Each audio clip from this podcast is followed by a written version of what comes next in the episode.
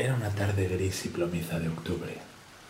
Johnny volvía caminando a casa del trabajo, tras bajarse en la parada del autobús de la línea 17, como un día cualquiera. Pero este día, quizás por resguardarse del viento, Johnny reparó en el escaparate de la vieja tienda de sombreros de su barrio. Una vez dentro, la dependienta no le prestó mucha atención, con su mirada perdida en un desgastado catálogo de. Johnny se adentró entre las hileras de antiguos sombreros y pudo escuchar una melodía que provenía de la trastienda. Los acordes eran de Jimi Hendrix una tenue luz anaranjada emanaba de donde venía la música. Apartó la cortina y entre una nube de humo vio a tres hombres alrededor de una mesa, con una baraja de póker esparcida entre ceniceros y copas medio vacías. Con un gesto, le invitaron a sentarse, como si le conociesen de toda la vida. Aquí siempre hay espacio para uno más, le dijeron. Esto es Panceros en el Desierto. ¡Empezamos!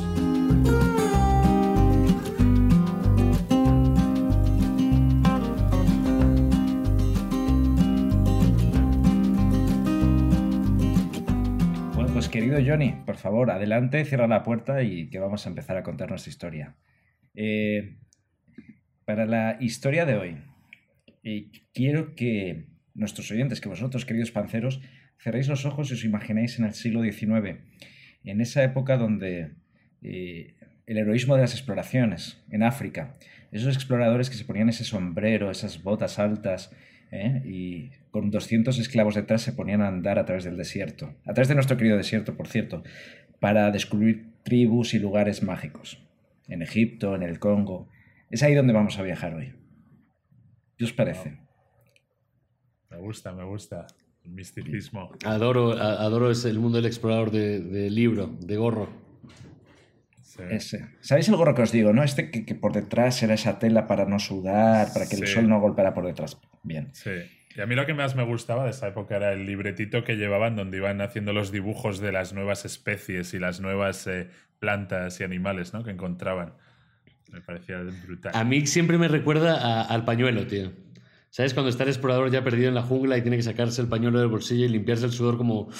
¿No? Y de repente aparece una serpiente o unos chimpancés detrás haciendo el mono ahí. Pues me, me alegra. Mientras llena el, el pañuelo de sudor.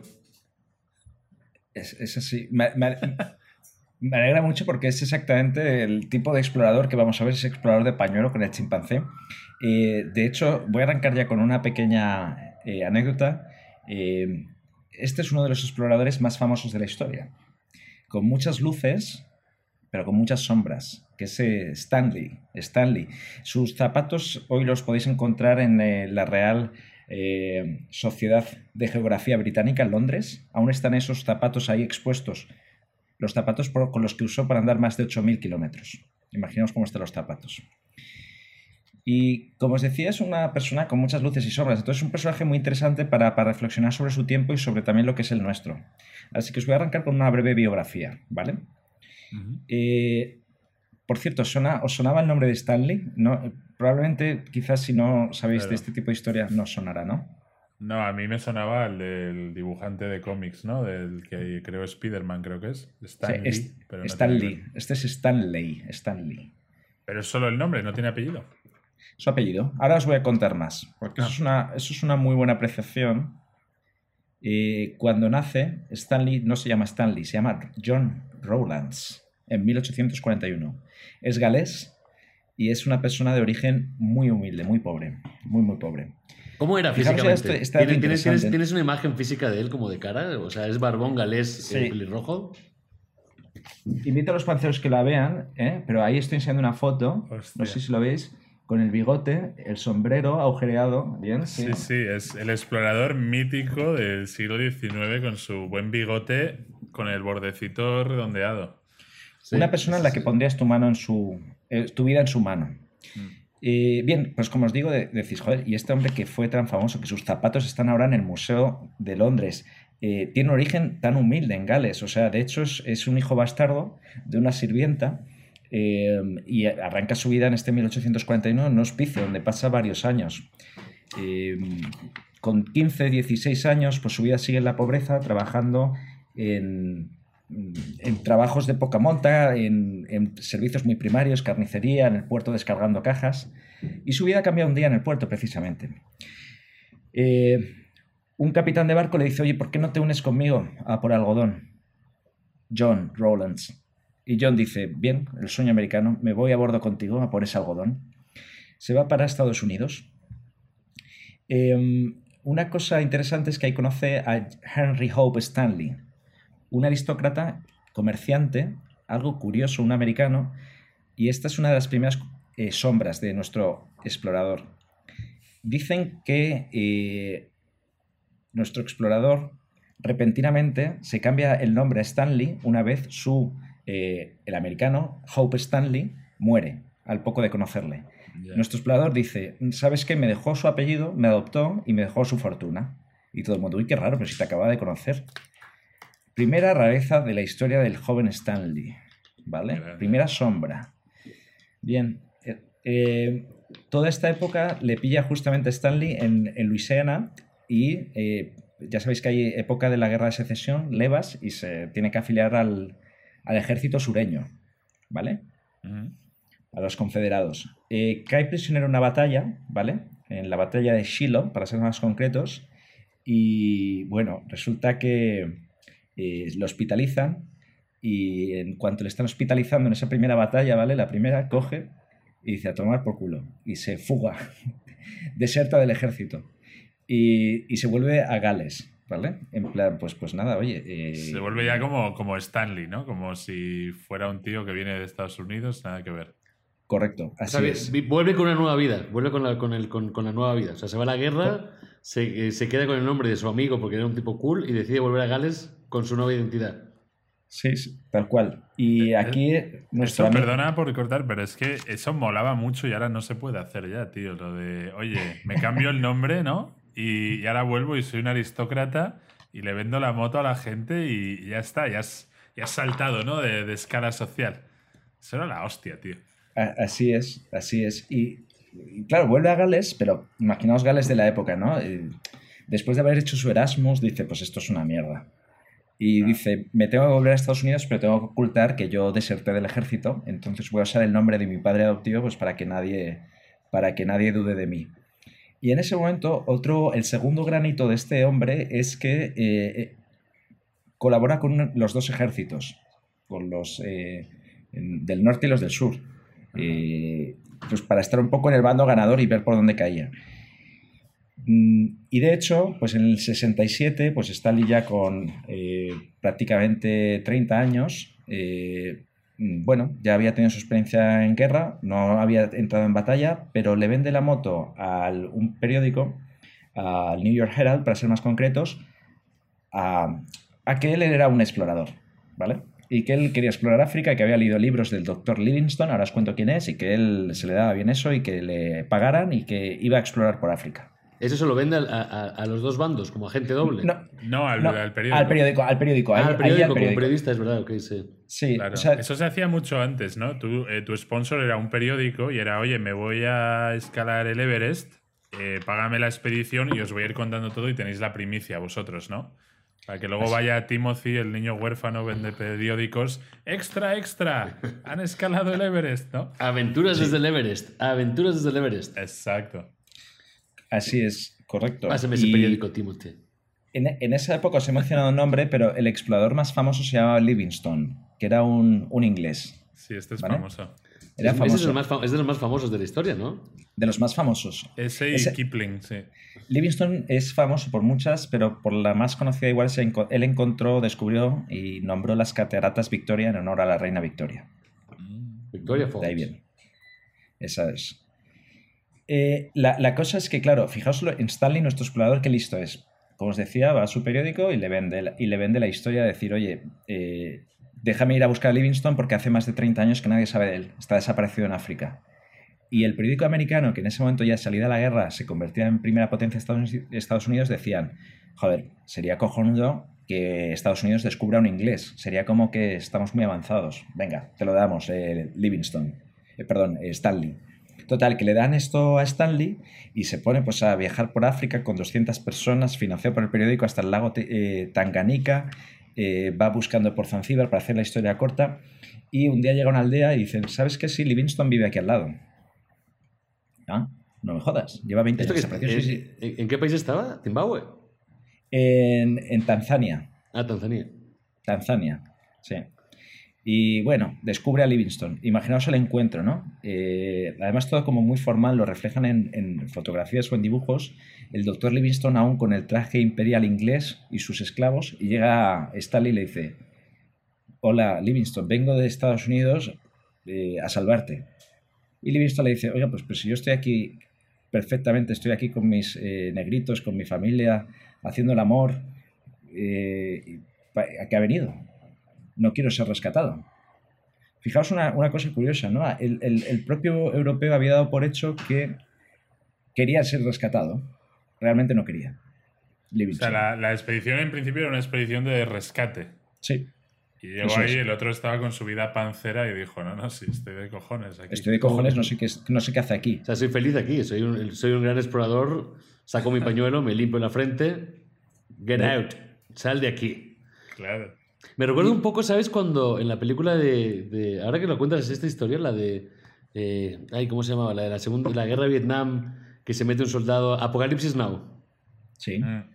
¿no? Que va un tipo a buscar a otro y cuando llega hasta allí, el, el- el- el jefe malísimo, bueno, el que, el que quieren rescatar, que era un auténtico general de, de- que ha desertado, está feliz allí, es, ha montado su propia tribu.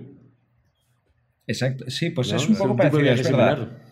Es un poco parecido, sí. Eh, ha montado su tribu. Además, Stanley, ya con estos años, ya está cerca de 40 años, eh, y, y con estas expediciones dicen que se le empieza a amargar el carácter, que era de gatillo, lo describen de gatillo fácil. Pues Mm. cuando pues, pues un negrito pues, se le caía la carga, ¡boom! Stanley no le temblaba el pulso. Bueno, total, que, que se empieza Stanley a enamorar de Livingston ahí. Se empieza a enamorar y empieza a enamorarse y lo ve como una figura paterna. Acordaos que él era huérfano. Mm. Y, y entonces juntos dicen, oye, pues ¿por qué no vamos a descubrir de dónde nace el Nilo? Y se van juntos a descubrir la- el nacimiento del Nilo. Hay un mapa muy curioso de todo lo que andaron, más de 8.000 kilómetros, os lo decía al principio. Pero bueno, por hacer la cosa corta, no lo encuentra y Livingston se muere, ¿vale? Al que el camino. buscar. Eh, Sí, vamos a ponerle drama. Se muere en el camino. Si hay algún oyente que diga eso es una barbaridad, no es así, por favor, que lo pongan en un Oye, pero, comentario. entonces- pero espera, es que yo es que lo que alucino es porque Livingston estuvo en las cataratas Victoria, ¿no? Luego estuvo en Sí. Tanzania, que eso está como a cuatro horas, cinco horas en avión. Luego se fue al- a, a Egipto, que es al norte-norte de África, todo en la misma vida y se va andando. O sea, no es como que diga, no sé, me cojo un tren, Bueno. que ya son horas, ¿no? O sea, es botas Bueno, a de cáñamo. y tal, ¿sabes? Y te Ah, llevan bueno, y caballos, sí. también. Sí, pero Bueno, no, no fue- he, dicho, horas he- he horas dicho- el he desierto. dicho- he- he dicho desembocadura del Nilo, no, eso sabemos dónde es, Ah. es el nacimiento, ¿no? Que es muchísimo más, más al sur, pero bueno, sí, eh, repito, ves un mapa eh, y esta expedición que os digo del Nilo fue un viaje de mil días, o sea, tres años andando, Hostia, qué pereza, tío. con 200 Oh, guay. personas, que- bueno, pero se le morían a, a- a decenas. Bueno, en fin, no lo encuentran, vuelve a Europa, Stanley ya se ha hecho un nombre y aquí hay otra nueva oscuro de su vida, es que conecta bien con Leopoldo II, lo conocen, y es un poco el que abre todo el camino del Congo, de esa colonización del Congo, Mm. tan cruenta, no sé, Mou, tú que tú sabes de esto, que creo que has vivido por ahí cerca, ¿eh? Sí, es una de las grandes... conozco poco, pero Es, es una de las grandes barbaridades ¿no? que han hecho los europeos. Sí, los belgas sí. reventaron todo. Sí. Los belgas lo, lo reventaron por, por, ¿no? por minería, diamantes, etcétera, y, ahí se lo tal. Entonces, este hombre Stanley empieza a coger, como os decía, esa fama de duro, pues empieza a volver un poco ya en la prensa, algunos artículos como de tratos super inhumanos. Y una última expedición que es determinante para su retirada pública es eh, va a buscar a eh, Emin Pasha, ¿vale? Emin Pasha, que es eh, un gobernante británico, ¿sí? Eh, en Sudán, al sur de Egipto. Segunda misión de rescate de, de Stanley. Y cuando llega a Pasha, ¿sabéis lo que pasa? que no querían ser rescatados. Correcto, no quería ser rescatado.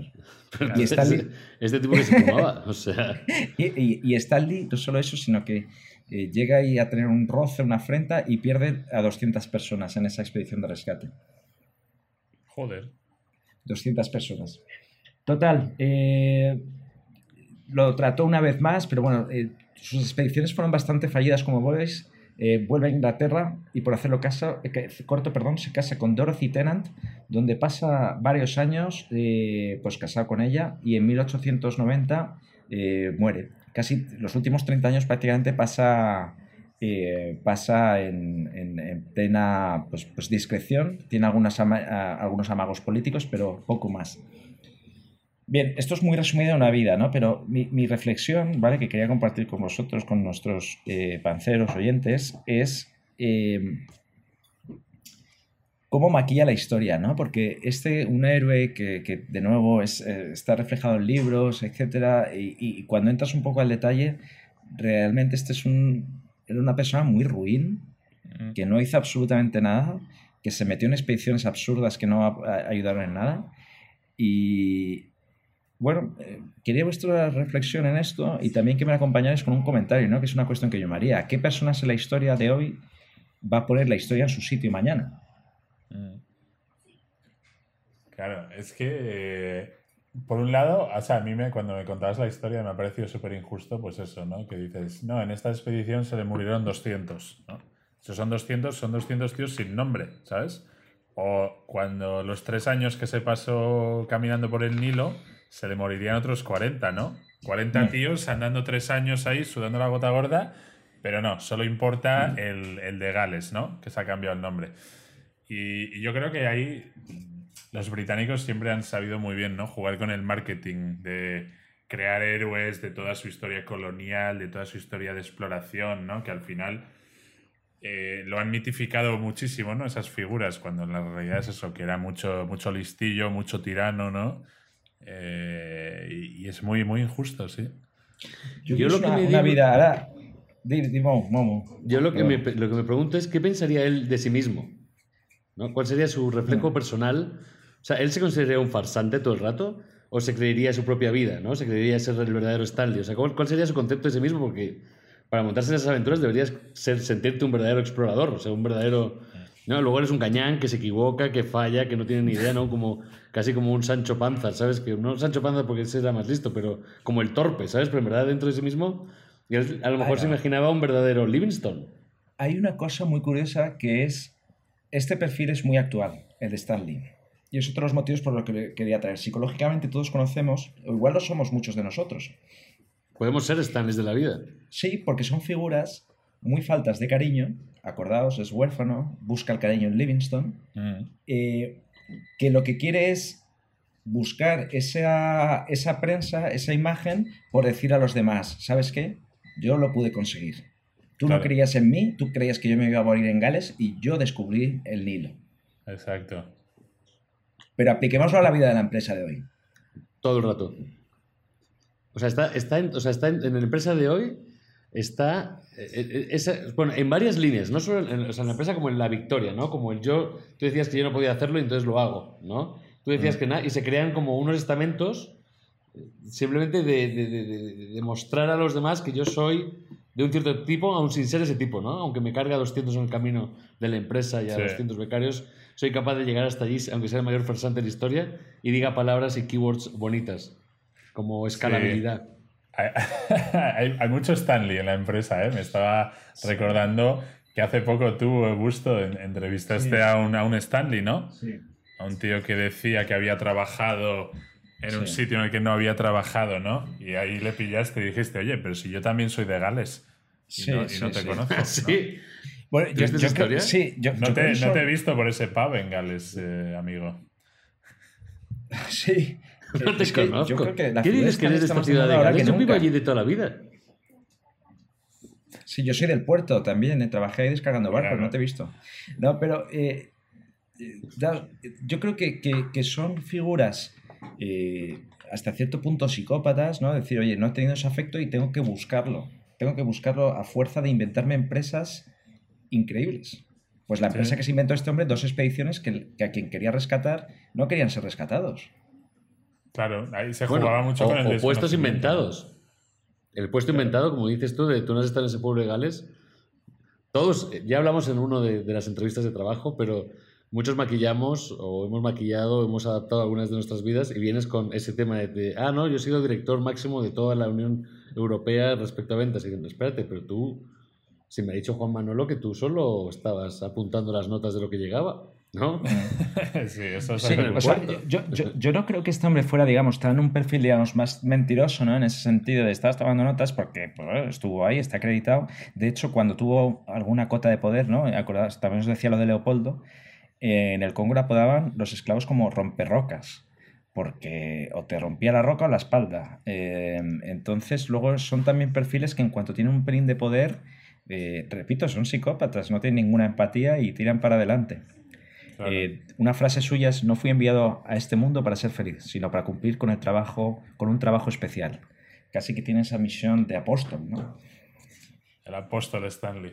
Y me y... viene a la mente también otro, otro Stanley de Gales, ¿no? Que ha estado, ha estado varios años en Madrid, ¿no? Un jugador de golf sí. Sí. Que, nos, que, nos, dijo que era futbolista, ¿no? Y ha estado cobrando por jugar al golf. Ah, ah, no, que me duele la pierna, que, que estoy lesionado, ¿no? Una, una, pregunta un poco ahí polémica, ahora que saques el fútbol. ¿Tú crees que Cristiano Ronaldo es un poco perfil Stanley? Eh, ¿No tenía afecto de pequeño y dice, ¿sabes qué? Voy a sacarme adelante a mí mismo como sea. Sí, en ese sentido sí, ¿no? Sin, sin, llevarse a nadie por delante, pero, pero ese tipo de, claro, creces con poco, ¿no? Se murió su padre cuando él era pequeño y tal, y decir, oye, yo tengo que demostrar, tengo que demostrar, tengo que demostrar, ¿no? Hmm. Pero, Así oye, hablamos de Stanley, pero nunca se llamaba Stanley, ¿no? O sea, su nombre verdadero fue... Era... John, Jack? Déjame recuperarlo, porque era John Rowlands. John Rowlands. John Rowlands. Y bueno, toda, toda, esta vida, ¿no? Ya para, para ir cerrando, es que eso, eso, todo esto condensado es que son 50 años de vida. O sea, que, que, que sí que podemos decir, por lo menos que fueron vividos a tope. Conocer, conocido. Así que, bueno, si queréis dar una última reflexión, ¿quién es para vosotros un Stanley de ahora? Si os consideráis Stanley, un consejo para los Stanleys que nos estén escuchando. Eh, venga, darle un, un, chispazo a cada uno y cerramos. Yo diría, aventúrate eh, en, en, en, esas jornadas de 8.000 kilómetros, pero en, en, el mundo actual, en la mente. Haz tus propios viajes. Toma ayahuasca. Suena, suena como el, suena el típico eslogan de taza de café, ¿no? Para motivar al oficinista a medio. Aventúrate en el día de hoy. Búscate a ti mismo. Venga, eh, Pep, dale tú un mensaje de taza de café a, a, a los Stanleys que nos estén oyendo. Nada, que, que, sigan, sigan con la farsa. Al final, esto, oye, el que no ha tenido la suerte de nacer ya rico y poderoso, pues que le eche todo el morro que pueda. Sí. Muy bien, pues oye, pues yo voy a decir una reflexión, pregunta abierta. Imaginaos que Stanley hubiera nacido en España o en un país de Latinoamérica, ¿no? Probablemente no tendría este reconocimiento que tiene hoy y sus botas pues estarían bien enterradas. Eh, bueno, con Stanley, nuestro gran explorador, pancero, eh, estafador putero, lo vamos a dejar y vamos a saltar al siguiente, al siguiente tema.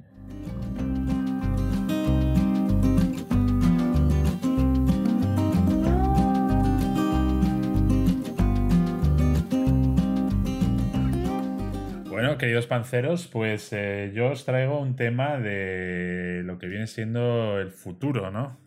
Eh, nos gusta mucho hablar de qué pasará de aquí a 30 años ¿no? con esta tecnología que cambia tan, tan rápido y, en concreto con el mundo laboral, ¿no? que también lo tocamos mucho. Entonces, ese tema que se habla mucho, ¿no? de cuáles serán los trabajos del futuro.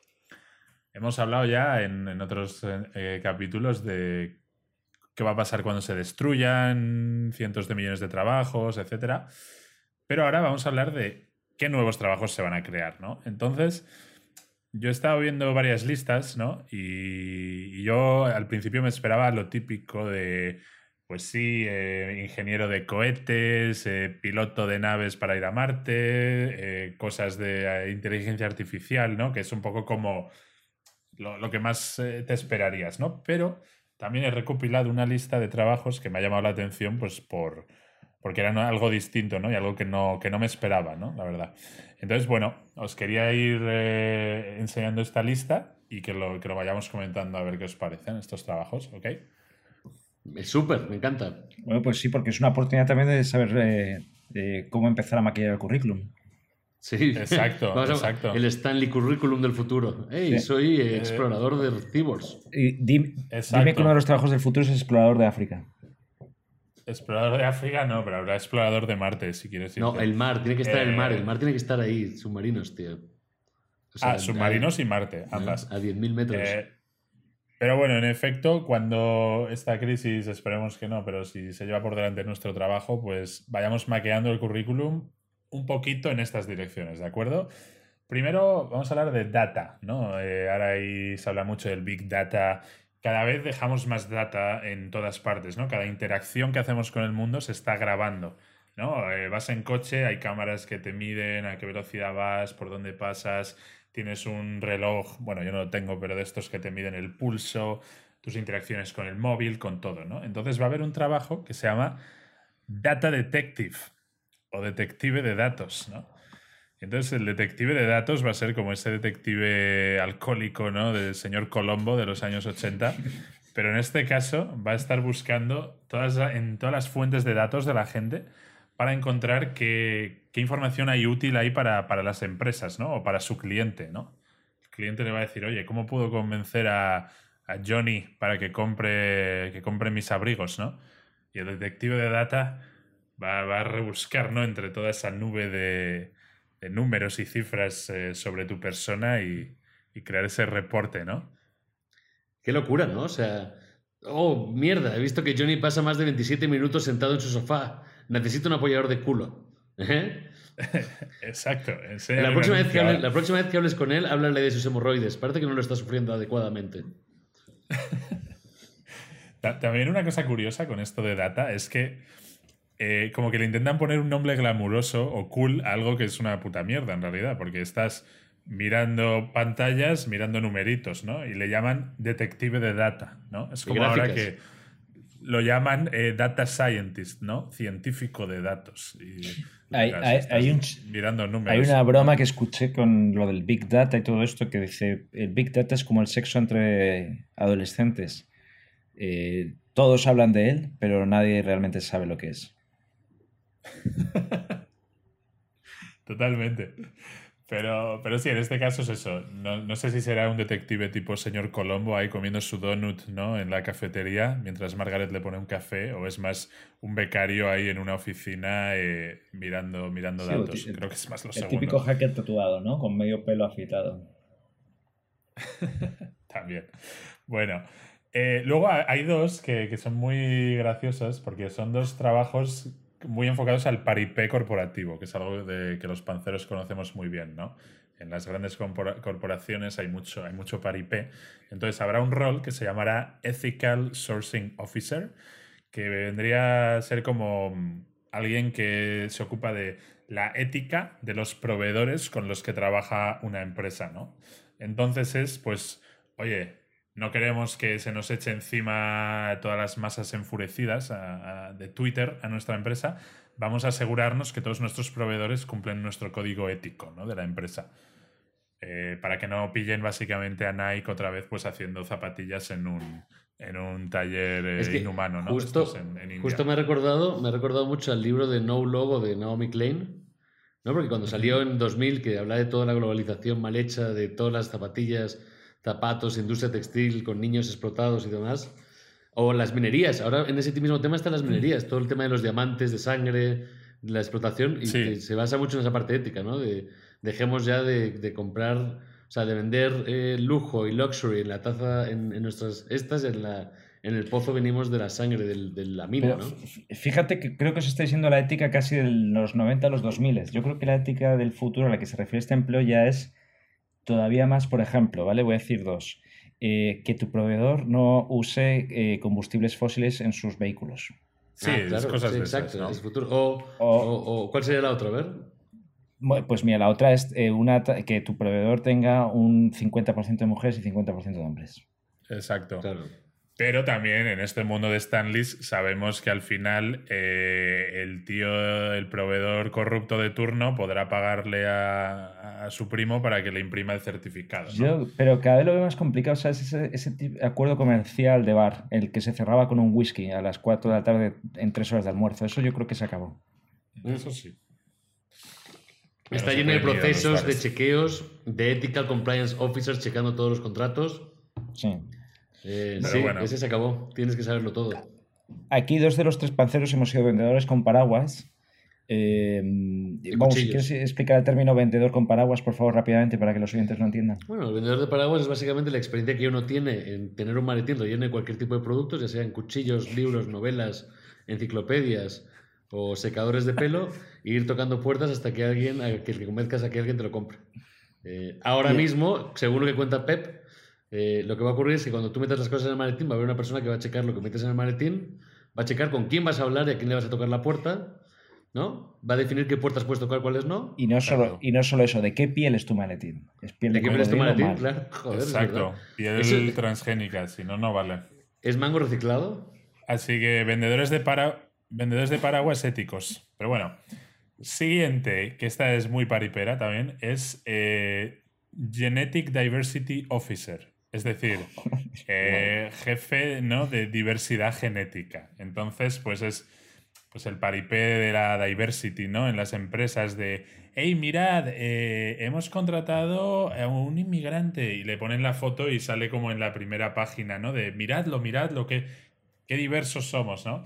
Pues esto, llevado al punto de la diversidad genética, que va a ser asegurarte de que contratas tanto a gente genéticamente modificada como no. Es decir, gente normal y gente como que les han aumentado, ¿no? Que son más listos porque son ricos y les han puesto ahí un chip en el cerebro. Aquí tengo la Oh, solución, la solución barata. Tengo la ¿Cuál solución barata. La solución barata es hacer como hacían los reyes antiguamente y los borbones, que solo tenían hijos entre los primos y entre ellos. Entonces tu, tu contenido genético va a ser raro, ¿no? Al final, diverso, va a ser una cosa rara. Y con ese, pues con ese mapa genético vas a poder conseguir trabajo más fácil. Si tu padre y tu madre son primos, seguro que hay algo raro ahí. No, no, no, no va por ahí. va por eh, gente que le han modificado genéticamente después de nacer. Pero Es espera, espera, oye, espera. te han Pero metido es- algo para que... Pero eso es injusto. Encima le contratas. Pero ¿Sí no, es que, al que, listo? es que al que, Hombre, al que van a contratar es, es al, al que van a contratar es al genéticamente no modificado. ¿No? Ese va a ser el que llegue ahí a, No, a la al- al entrevista y tenga modificado. 10 tíos genéticamente modificados ultrapoderosos No. y tú, el normal, no, este es normal, como, y serás como el joder. leproso, ¿no? Como este Es- no tiene, no tiene visión aumentada. No, No, No, estoy con es medio o sea, entonces te modifico, te pongo de metro 90, ojos azules rubio y súper listo. Y encima te doy el trabajo. No, no, exacto. claro. Esos son los que se van a llevar los trabajos. Entonces, el, el de la diversidad genética es, oye, contrátame a uno de los, de los no modificados también, por favor. De los Que feos. los pobrecillos no los quieren, oye, a uno feo y ¿Cómo? calvo, ¿no? No, como eres miope, ¿no? O sea, simplemente así, ¿no? O sea, ah, este es miope, nos vale Claro, para es- cumplir el cupo de diversidad. O sea, podemos, Ah, ah, podemos Hay llegar una peli de eso, ¿eh? a la gilipollez en el futuro de, de- de como, oye, mm, tienes que alterarme y ponerme una enfermedad como miopía para que me contraten, porque es que estoy muy limpio. Sería la Claro, evolución de la, de la evolución de la evolución. Sí, eso hay gente que ya lo hace, que hay imbéciles que se autocrean una, eh, una disabilidad, ¿no? Se- una tía se hizo ciega eh, a propósito, otra se hizo paralítica a propósito, porque quieren identificarse como, como personas discapacitadas. No sé, muy raro. Pero bueno, seguimos con esto. Entonces, ahora tengo tres que son, no, tengo cuatro que son eh, trabajos eh, que los ricos se podrán eh, permitir, ¿no? Uno de ellos es el Fitness Commitment Counselor. Y esto es, ya no es tener un entrenador personal, ¿no? Sino tener alguien que va a motivarte para que tú tus metas de bienestar diario las sigas cumpliendo a nivel de comer mejor, de hacer más deporte, de llevar una vida más sana, pues va a ser como tu consejero de salud eh, diario, ¿no? Porque todos vamos a querer vivir 150 años y tal y cual. ¿no? Entonces, como ese entrenador personal llevado al, al cuadrado. Lo veo con mucha lógica esta, sí. Sí. Es un poco como, el, como el entrenador de, de Will Smith en otra película cuando entrenaba a ligar, pero como para éxito mental. No es como una especie de coach. ¿No? Es un coach actual. Hit, ¿no? La película. Sí. ¿no? Sí, Hit. Eso, pero sí. Hit. Pero llevado como, a- como al, al extremo, ¿no? Vamos, como Eh, eh, con profesor del retiro, del parque del retiro que te hace CrossFit ahí, ¿no? Exacto, ese profesor de tenis argentino, pero. Ha evolucionado. Pero que está en tu reloj también. Eh, entonces, luego tenemos el conservador de memorias personales. Este me ha gustado mucho.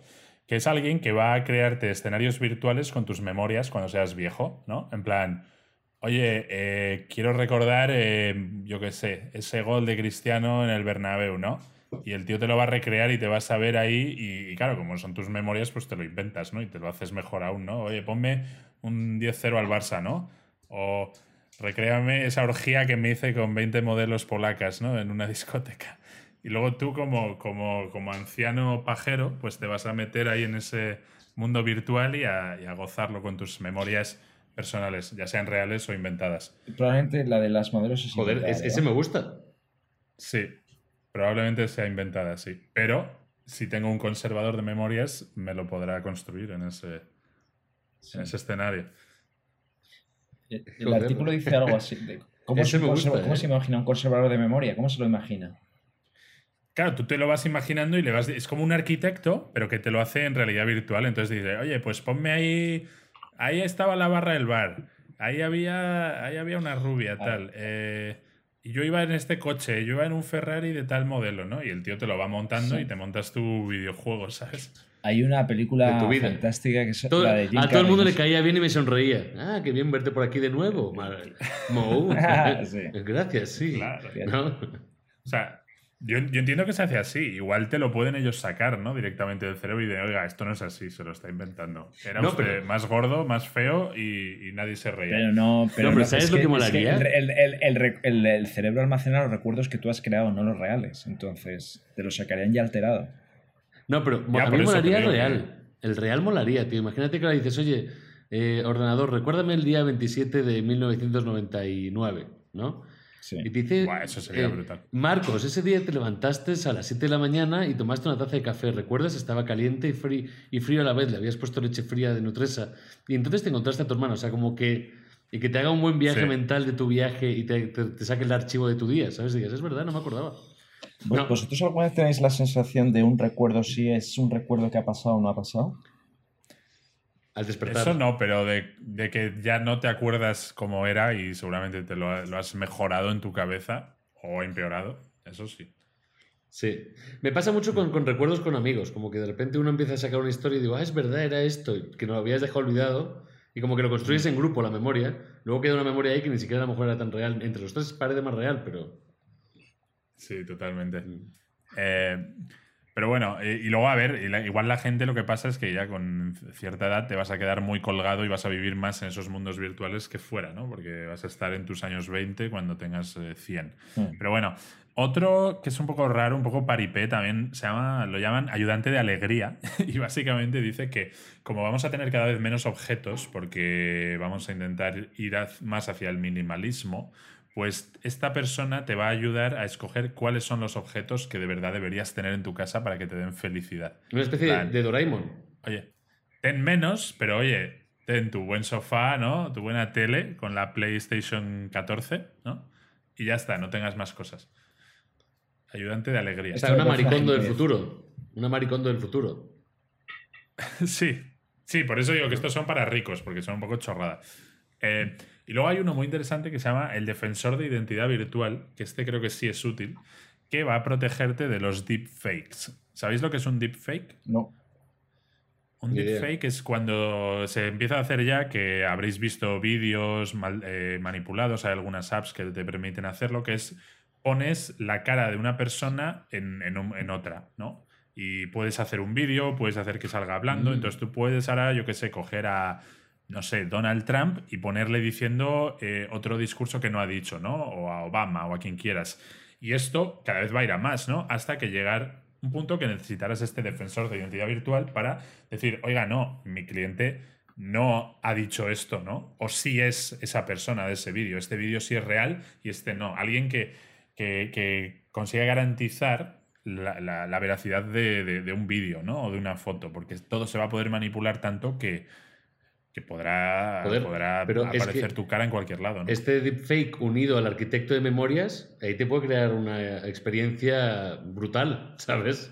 Claro, te montas ahí unas las paranoias. paranoias de la no de veas. Dios, con, el, con el ingeniero de Sí, memoria. cuando gane un Oscar y estuve luego ahí una fiesta, ¿no? De copas Claro. con Marlon Brando y tal. Y tú con tu cara ahí paseando por, Oiga, señor, ¿sabes? por la alfombra roja. Eh, Luego, hay un par que son, que son más muy de almacén, ¿no? Hay uno que es manager de emparejamiento de equipos hombre-máquina. Y entonces es el que decide quién tiene que currar con qué máquina, ¿no? En plan, oye, Manolo, tú ponte con, con este robot y poneros ahí a hacer lo de las cajas y tal. Tú ponte con este otro a hacer lo de, lo de tal, ¿no? Entonces, viendo un poco las, eh, las habilidades de cada persona del equipo que tenga, pues decidir, oye, tú vas a currar mejor con este Pero- robot y tú pero, con ojo, este otro. no nos imaginemos, creo yo, la máquina como la máquina actual de un ensamblaje de coches. Imaginaos la máquina como un robot eh, humanoide, ese Claro. eh, el, el valle in- uncomfortably, no uncomfortable valley, que Uncanny Valley. hace unos capítulos. Ese. Sí. Eh, imagínate como la, como la película de Her, que, que, que ahí en ese emparejamiento surge el amor. Manolo se enamora de su cyborg en, la, hora, en la hora del café. O, o son una pareja de detectives de data, Big Data Detectives, ¿no? Y van ahí eh, el detective Steven con, con el robot ahí eh, llamando a la puerta, ¿no? Cazando humanoides. Manolo agarró su caja de Eh, Amazon y luego colocaba los últimos paquetes. C01 le miró intensamente. C01, hoy estás más guapa que habitualmente. Luego, eh, este igual es otro que le han puesto un nombre un poco extraño. Es Sherpa de tienda virtual.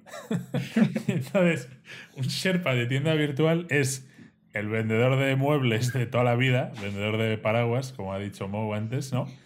Pero en realidad virtual. Entonces tú vas a estar comprando pues en Amazon o en la tienda que sea y te va a aparecer de repente, como te aparecía antes el clip este de- del Word, ¿no? Que era como tu asistente virtual. Sí. Pues hola, soy tu Sherpa. eh, ¿Sabes que este nuevo sofá tiene confort increíble? ¿no? Eh, y va a ser un pobre pollo ahí en un almacén con una webcam. eh, soy Sherpa virtual.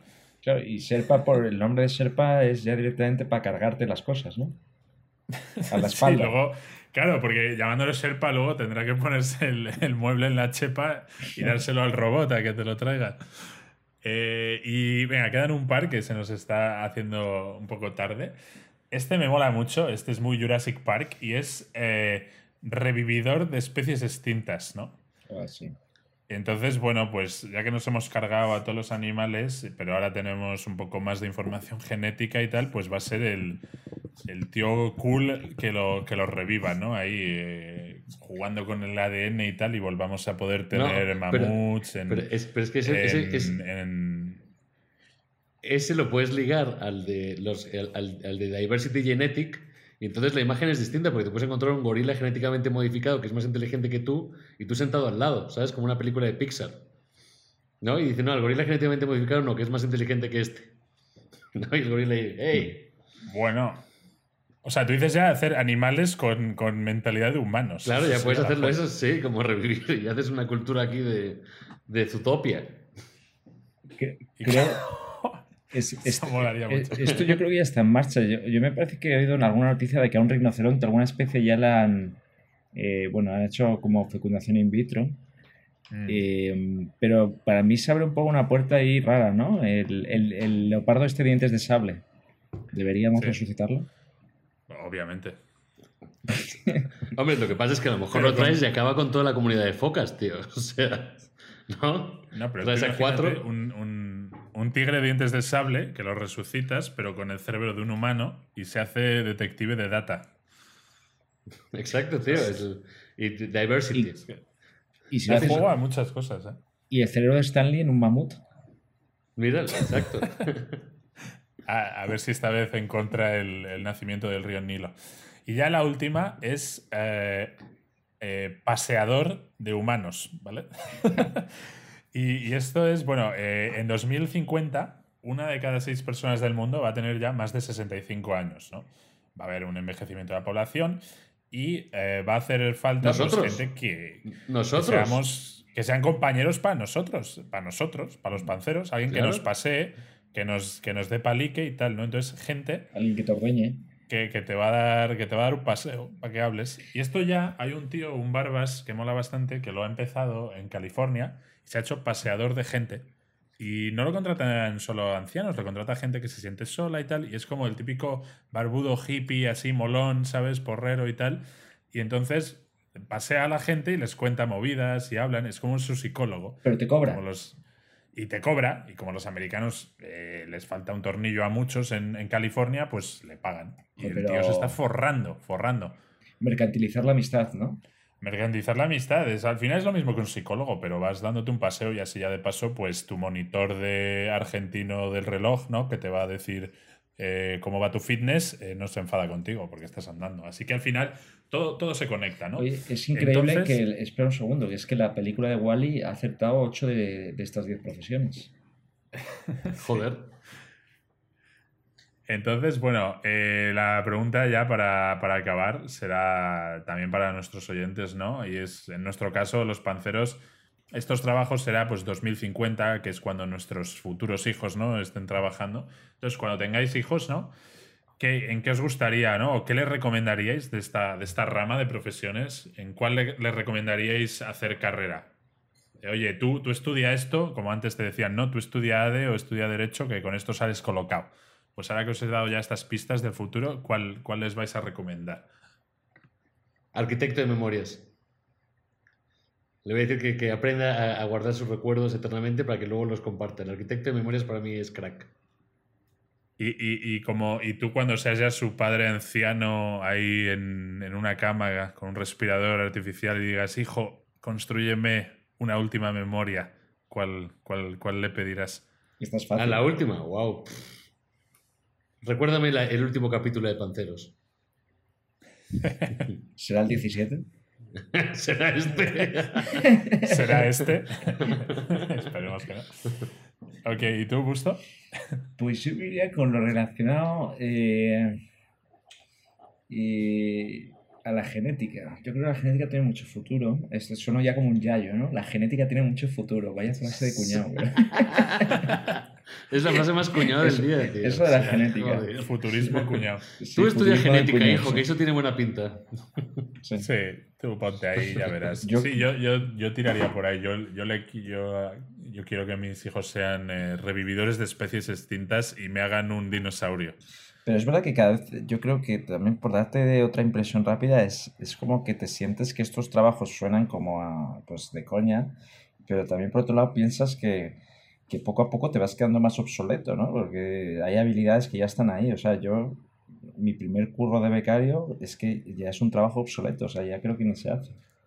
Sí, no, los vendedores de paraguas moriremos. Eh, por eso tengamos hijos que nos saquen de, de la pobreza futura, ¿no? Y, y yo, los nuestros, Busto, van a, van a hacernos un Jurassic Park y seremos como John Hammond. Con, Oh. nuestro, con nuestro bastón, ¿eh? nuestro sombrero de explorador como Stanley y nuestro, nuestro báculo con, con ámbar. Y con eso No, cerramos no, no, no, este, no, no este te, per- tema, no te permito ¿no? cerrarlo. Ahora sí que no. No te permito cerrarlo sin la famosa frase de John Hammond para nuestros oyentes.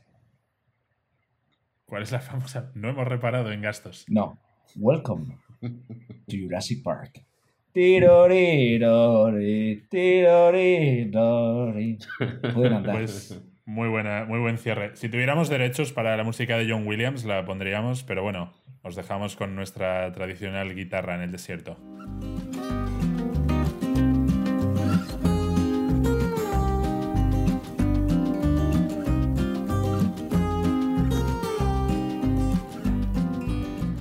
Pues ahora viajamos a 1978.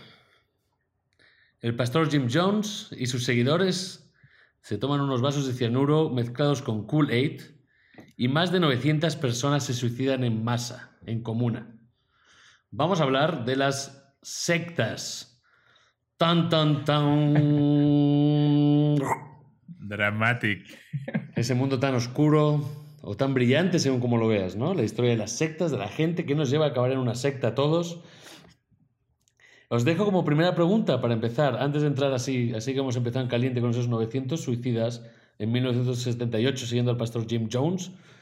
¿Qué creéis o cómo creéis que se define una secta para entender de las sectas que vamos a hablar? ¿Por qué son sectas o qué es o no es una secta? ¿Qué creéis que es una secta?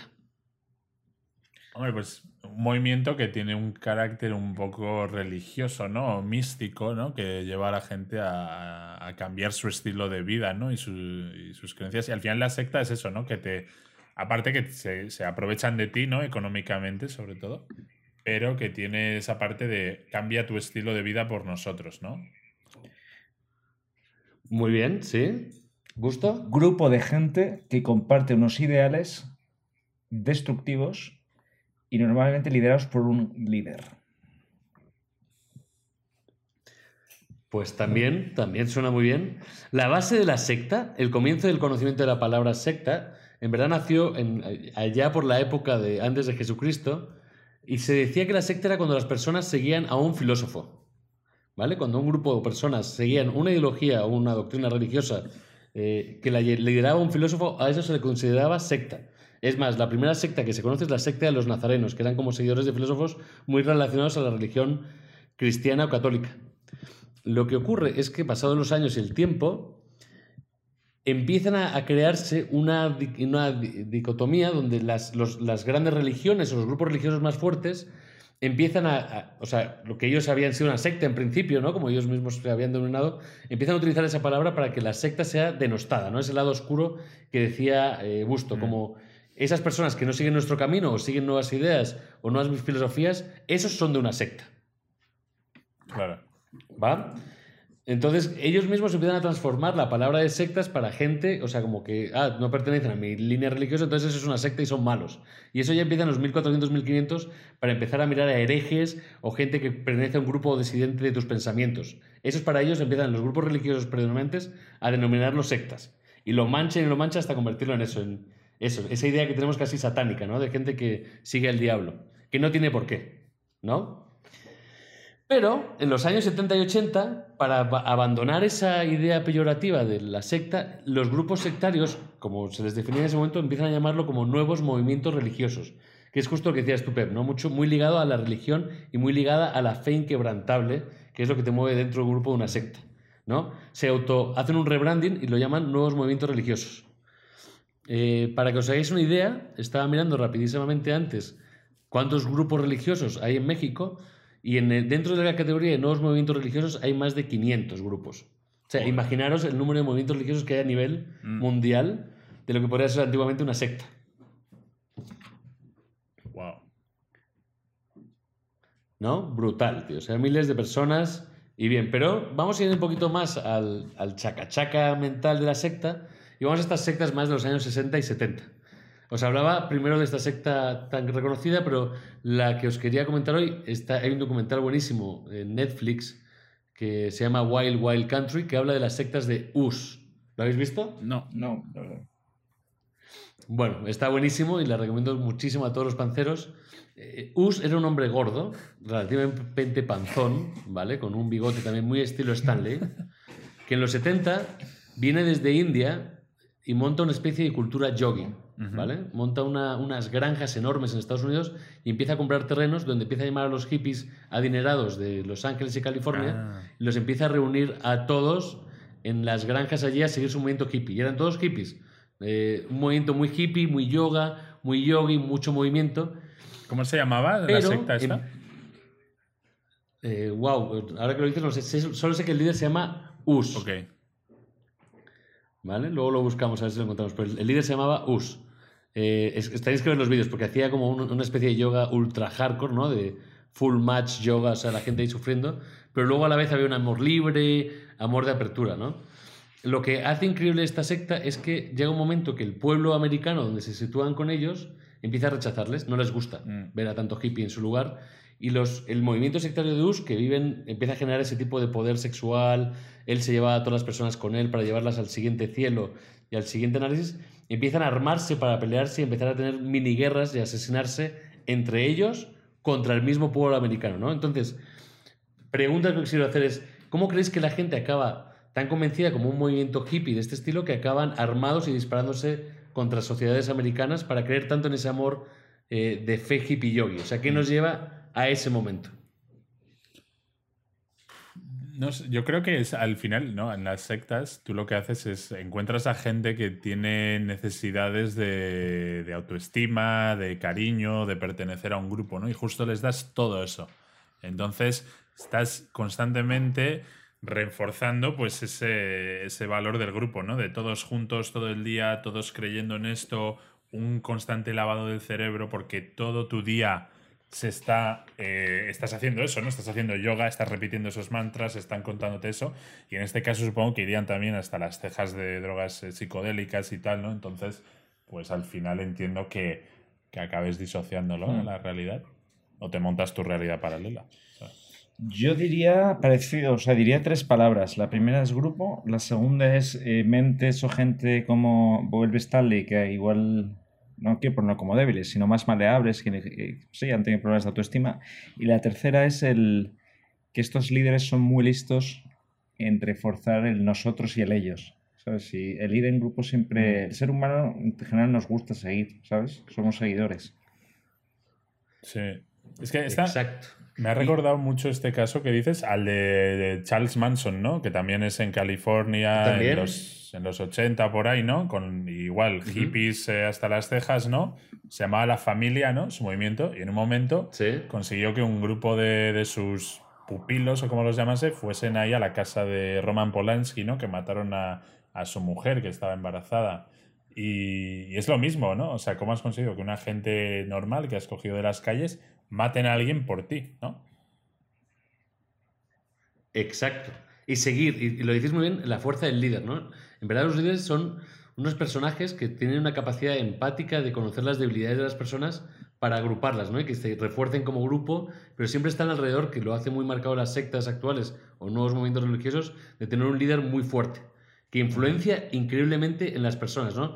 Dicen que son gente con una capacidad de ma- manipulación brutal, ¿no? Son como genéticamente modificados para tener habilidades manipuladoras brutales para que la gente les siga Mm. y, y ser capaces de justamente reclutar, no solo convencer, sino reclutar a estas personas con más capacidad de ser llevadas en su camino, ¿no? Y a esas creencias eh, eternas. Pero también en ese punto, mucho el tema de las sectas es búsquedas de fe, ¿no? Al final es fe inquebrantable, de creer en tu líder, en lo que dice, que es igual que la religión. Por eso está muy ligado a la religión. ¿Cómo, cómo, cómo llegas a, a- a- a- a- no a manipular o a transformar, pero para que ellos acaban teniendo fes, pero fes de todos los colores. El, el, eh, de que va a llegar un alien que nos va a salvar a todos nos va a llevar en su nave si nos matamos todos juntos. Que va, a va- va- la Tierra es plana, podría llegar a ser una secta o no, el terraplanismo, eh, conceptos que llegan a, a romper cualquier tipo de situación más que allá, que es la fe, que la fe es inquebrantable. Claro. ¿no? Un, un caso que me gustaría poner muy en vuestro lado es el tema de la ola. No sé si eh, habéis visto el caso de la ola sobre el, el experimento de movimientos como socialnacionalistas dentro de una clase en Estados Unidos. en El caso de 80. la ola no me, a mí no me suena en particular. ¿Os suena? No me No, suena. a, a mí tampoco. Sí, en el caso este, la base total es una cosa similar. Hicieron un experimento interno en una, de una clase donde un profesor empieza a darles símbolos, Ah. una creencia, una pertenencia de grupo, un símbolos como hacer la hora con el brazo para identificarse entre ellos, que llegaron hasta tal punto de creerse como esa unidad que acabaron hasta también matando a dos personas en Estados Unidos porque no estaban ligadas a su creencia de la ola, ¿no? Un grupo falso pseudo que sale de un experimento social en una clase. Sí. Eh, y el, el profesor en ese caso puso las técnicas de sectas, ¿no? De cómo influenciar en las personas, en los conocimientos para que pertenezcan a ese nivel de grupo. O sea, él les enseña eso y luego son los alumnos los que se crean la secta o era el profesor el que les mandó matar.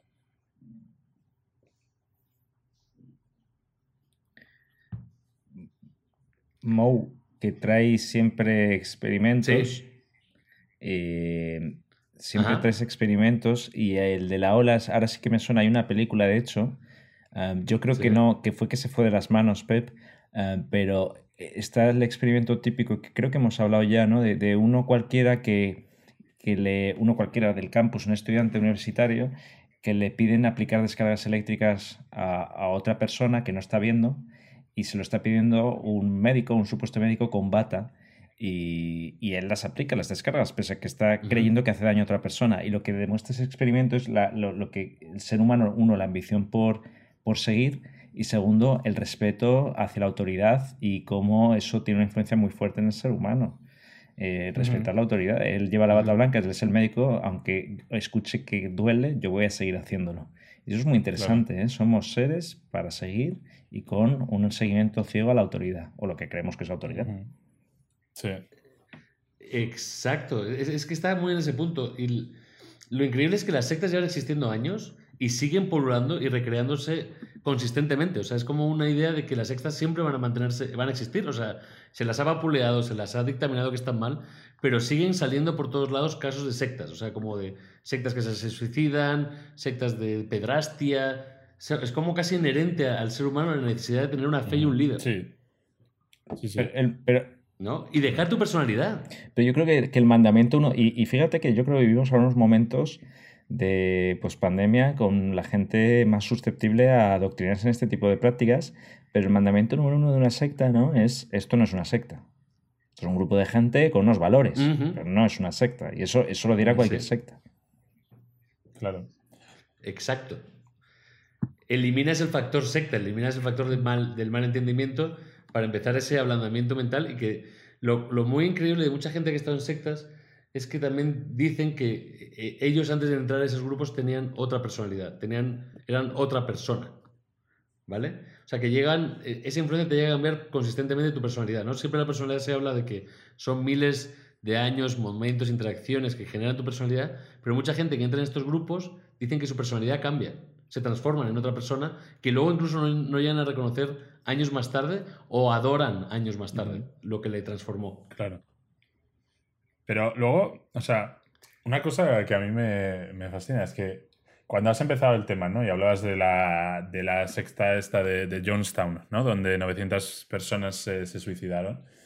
Y dices, sí, es porque estaban siguiendo a un líder, pero es que lo piensas y la política, eh, los líderes políticos, eh, cualquier líder de un grupo de, reyes antiguos, todo eso, es, al final es igual, es como una secta. Es, oye, yo te mando a que te vayas a Afganistán a pegarte con estos tíos, ¿no? Y igual en una guerra están muriendo miles de personas, ¿no? Al final siguiendo, o esos exploradores británicos, ¿no? Se iban 400 marinos detrás, vamos a descubrir algo por la grandeza del imperio británico y por esa grandeza, que no es algo tangible, es algo absurdo, ¿no? La grandeza de, de, de un trozo de tierra Pero... delimitado por una frontera, frontera imaginaria, por eso mueren pero, también cientos yo, de yo personas. Yo creo que hay una diferencia, si me permites. Una cosa es tú uh -huh. voluntariamente dar tu libertad para unirte a ese grupo y sabes qué, pues yo creo que hay riquezas o me han comido la cabeza para quererlas. Entonces, eh, el motivo quizás está dentro de ti y otra cosa es que tengas una influencia externa y que te haga menos individuo y más grupo. Me explico, yo creo que eso es la secta, ¿no? Que es que una influencia externa te, te, uh -huh. te absorbe y pierdes toda libertad individual. En otros claro, casos. Pero, en otros casos. Pero pues, sigue siendo lo mismo. Si tú piensas cómo reclutaba el ejército americano, el tío Sam, ¿no? El tío Sam es un personaje de marketing creado y ese es el líder, ¿no? De tienes que honrar al tío Sam. Y iban a las universidades a los, a, o a los colegios y le decían a los chavales, oye, eh, tú quieres eh, hacer algo grande por tu país, quieres estar con tus hermanos, con, tus, eh, con tu equipo, ¿no? Con ese regimiento, ese batallón. O sea, en el ejército se refuerza mucho eso, el, el sentimiento de grupo también. Entonces, digo que al final y... las tácticas son muy parecidas. Sí, en, tienes razón. En política. Sí, tienen prácticas muy parecidas de grupo, pero también hay un concepto que no he dicho bien, que no lo he respetado, que es que las sectas tienden a tender una tendencia secreta. Uh -huh. eh, eh, se tiende al secretismo, ¿no? Claro. muchas veces la gente no sabe que otra persona está en una secta porque no lo cuentan, solo lo hablan dentro de su grupo, ¿no? Dentro de su mundo. Se, es una vida paralela, ¿no? Toda esa vida, no como esas películas de los mormones, de que uno tiene su túnica guardada sí. y la mujer no lo sabe. Pues bueno, las sectas también tienen mucho de ese secretismo. Las técnicas de grupo, como las del ejército, sin duda están dentro de las sectas, pero la secta tiene que tener ese hálito de nadie sabe lo que estoy haciendo aquí. Yeah. Oye, una editorial ahí rápida, masones, no mormones. Ah, perdón, sí, masones. bueno, pero el mormón también tiene su aire así. Mmm, pero, hacia la tendencia sectaria, pero sí, masones. Los masones con sus túnicas guardadas en el armario sí, de atrás. Sí, pero es que eso lo piensas, es, bastante panzer, ¿no? El, el, llegar a casa del curro, ponerte tu túnica, ¿no? Tu anillo de, tu anillo de masón e irte ahí a la logia a hacer el saludo secreto y tomarte unas birras y hacer como conspiraciones y tal. Sí, pero acceder- O sea, a- tiene, a- tiene una parte mística que yo digo, joder, yo quiero. Pero espera, es que claro, es que todos queremos ser parte de una secta. O sea, o, o sea queremos que una lápida. De un grupo, queremos pertenecer una- a Por eso somos claro. hinchas del fútbol de Madrid, por eso somos eh, tal, por eso. pero- Exacto. Pero, la logia lo comparto contigo, que se abra una lápida y ahí entres a, a beber cerveza y a hablar de conspiraciones. es que somos. Claro, mucho. abres la lápida y abajo ves fútbol.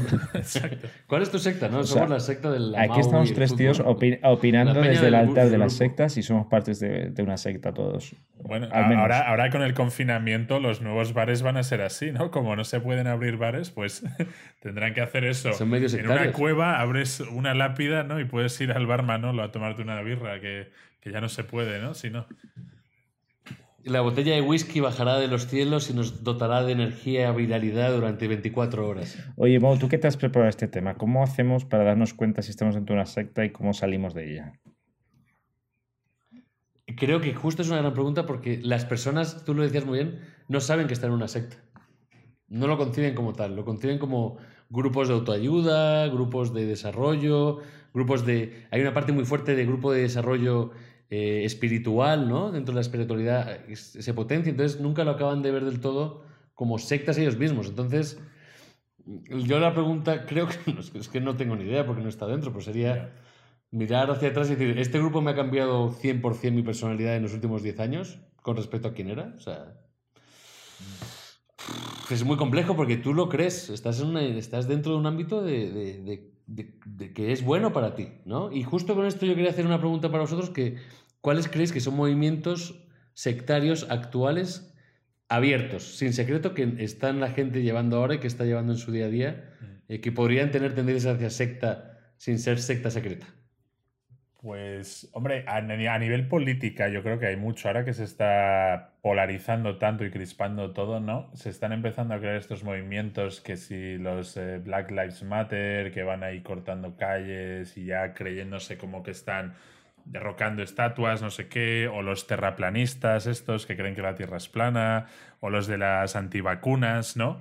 Que tiene, yo creo, algunos de esos tiene esa parte de conspiración, ¿no? De secretismo, ¿no? Las vacunas o, lo- o la Tierra es plana y tal, pero luego al final siempre se forman esos lidercillos dentro del grupo que, oye, dame tu dinero, cómprate la sudadera de la Tierra es plana, ¿no? Eh, ven al seminario donde te doy las pruebas de que la Tierra es plana, tal y cual, ¿no? Yo diría, yo diría esos así, como nuevos que están surgiendo ahora. Ajá, ajá. Sí, yo creo, yo creo que el clásico, eh, el clásico, ¿no? Es el, el paradigma de nuestro, por lo menos de nuestra edad, y- es la cienciología, ¿vale? ¿No? Creo que, que- que ahí estamos de acuerdo que, que ha tenido mucha fama. Y yo eh, un día os contaré la anécdota cuando fui a vender paraguas a la cienciología. ¡Wow! ¿Te compraron? Ese sí que es un éxito, ¿eh? Bueno, pues te cuento que, que fui a venderles yo y acabé haciendo una, eh, un examen, un examen eh, de inscripción. Esa, es ahora cuando nos cuentas que has estado comiendo placenta junto con Tom Cruise. Es un hito de, de- para la memoria arquitectónica histórica esa. Um, a, a mí una, una secta que, que me- que siempre me hizo gracia, que existe como en Europa, se llama los raelianos. ¿La conocéis? ¿Puede ser algo de ¿No? extraterrestres? No, no sé, pero se la montó un tío que se llama Rael, un francés bastante feo. Eh, suelen ser, los que montan sectas, suelen ser tíos bastante Sí. feos, eh, pero carismáticos, ¿no? Pues como el Charles Manson y tal. Y este tío se montó, pues, típica secta donde ahí no se suicidan, ahí es para vivir bien, para darle parte de tu pasta a, a Rael, ¿no? Claro. Y una de las reglas de la secta es, pues, que tienes que tener sexo con Rael si eres mujer y si Rael quiere para, para entrar en la secta, ¿no? Y luego tienes niveles, ¿no? En la ¿no secta, como- como, una empresa. José, que tú eras raeliano? ¿Eh?